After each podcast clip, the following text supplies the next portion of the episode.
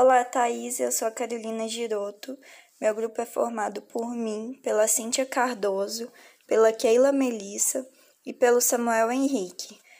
Nós estamos matriculados na sua turma de análise do comportamento noturno. E a gente escolheu o artigo para o podcast, uma análise de relatos verbais de alunas sobre situações de assédio sexual no contexto universitário, escrito por Riana Linhares e Carolina Laurenti, publicado na revista Perspectivas em 2018, com volume 9. Os aspectos da fundamentação teórica que a gente achou interessante é que, em termos analíticos comportamentais, a dominação masculina é um conjunto de práticas culturais mantidas de geração em geração por meio do controle social, onde são reforçados comportamentos que tenham como função a manutenção dessa desigualdade e punidos ou colocados em extinção os comportamentos que tenham como função estabelecer uma relação mais igualitária entre os gêneros. Essa forma de controle dificulta o estabelecimento de repertórios comportamentais que contribuam para o enfrentamento e, supera superação desse controle. As próprias mulheres contribuem para esse cenário, já que só recebem alguns reforçadores sociais como atenção, aprovação e afeição quando apresentam um estereótipo feminino de delicadeza, sensibilidade, abnegação, passividade e submissão. Comportar-se em conformidade com esses padrões pode ser também por reforçamento negativo, tendo como função evitar ou eliminar eventos aversivos sociais como desaprovação, desprezo e insulto. Sobre o assédio sexual por professores universitários em suas alunas, as autoras dizem que os professores podem usufruir de seus privilégios na universidade como forma de controle coercitivo, manipulando reforçadores e punidores associados ao domínio acadêmico com função de silenciar e ameaçar as alunas. As topografias dos comportamentos abusivos dos professores, mesmo que distintas, possuem a mesma função, que é produzir consequências aversivas ou remover eventos reforçadores positivos contingentes a determinados comportamentos das alunas, de modo a obter reforçador pessoal relacionado ao contato sexual. Bem, foi isso que a gente separou para responder a letra B, que é os aspectos da fundamentação teórica que achamos interessantes. E agora eu vou passar para a Keila, que vai responder a letra C, que é a metodologia que fundamenta esse estudo. Olá, Thaís, bom dia. Meu nome é Keila Melissa e vou falar da metodologia que fundamentou o nosso estudo. Nosso estudo descreve e reconhece as contingências de dominação masculina no contexto universitário, usando como método a análise de 93 casos de assédio sexual feito pelos professores universitários, que foi relatados na página do Facebook, Meu Professor Abusador, que foi feito também para as alunas relatarem seus casos. Alguns relatos foram excluídos, que se dirigiam a outros graus de escolarização, como o ensino médio, o fundamental e os cursinhos.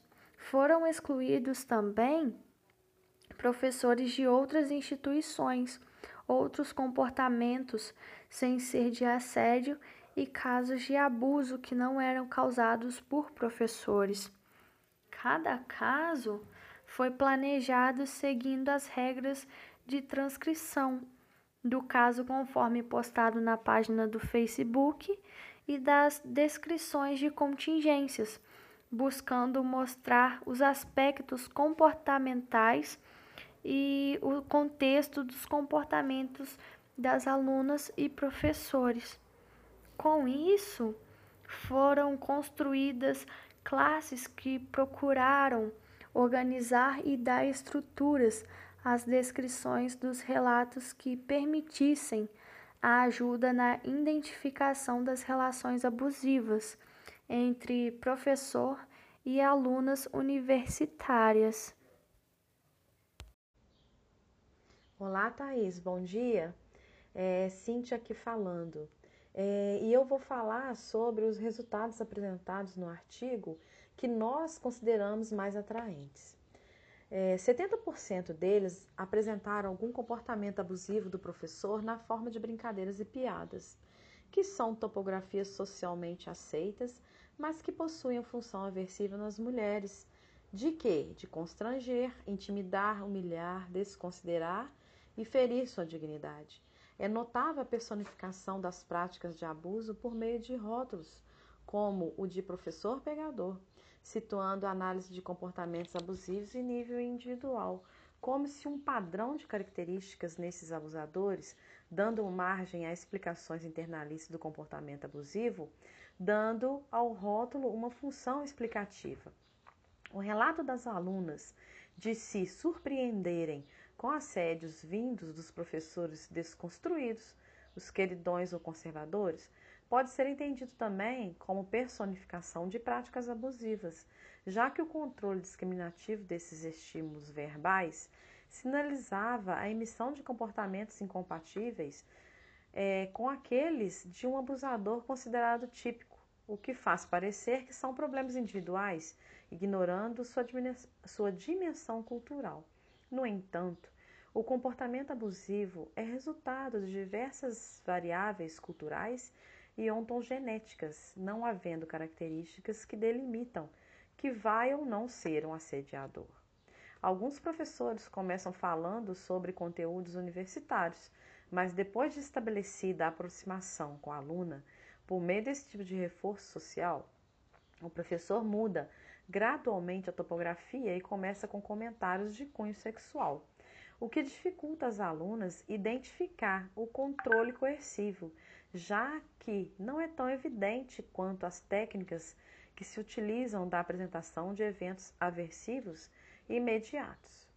Professores propõem sexo em troca de notas, estabelecendo relações de controle opressivo por meio da manipulação de reforçadores e punidores, dos quais ele dispõe institucionalmente, praticamente impossibilitando o contra-controle por parte das alunas e reforçando comportamentos de obediência, já que a aluna deve acatar o que o professor disser, com função de fugir ou evitar o contato com eventos aversivos, é, provavelmente uma reprovação na disciplina.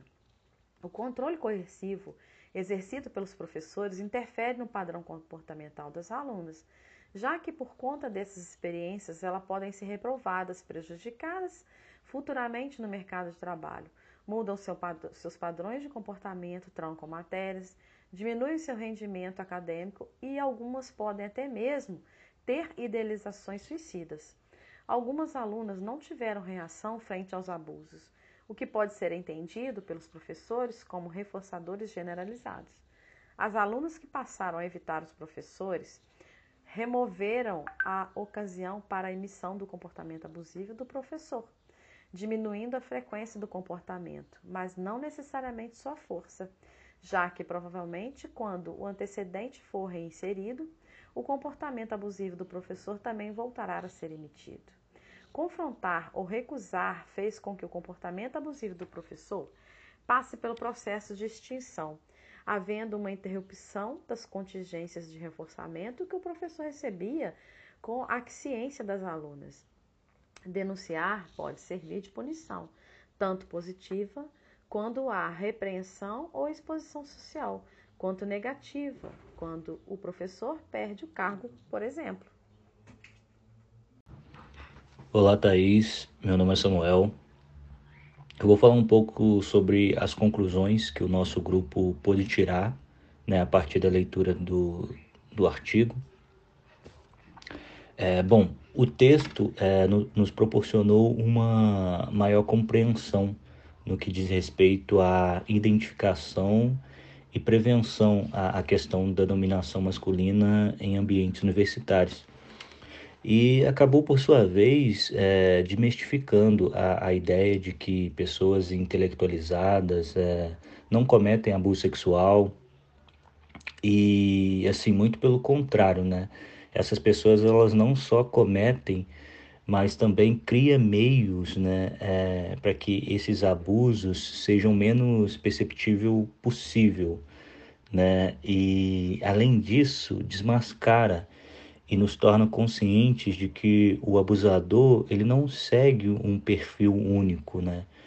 E, e pode ser qualquer pessoa, qualquer homem, mesmo mesmo aqueles que se comportam de maneira respeitosa, né? E ressalta é, em como o, o comportamento abusivo pode trazer diversos prejuízos é, não só no contexto acadêmico em si, mas também em questões psicológicas e sociais, né? Visto que é, algumas vítimas elas se tornam totalmente amedrontadas, é, passam a não ter muito, muita perspectiva do futuro, passam a agir diferentes né, nas relações sociais, principalmente nas relações com, com amigos, né, homens. E, e mostra que essa questão é um problema estrutural né, de toda a sociedade e que há ainda a, a, importância rápida de se implementar programas eficientes que busquem acolher, né, dar suporte e, e que facilitem a denúncia para que as vítimas né, elas não, não sejam ainda mais prejudicadas.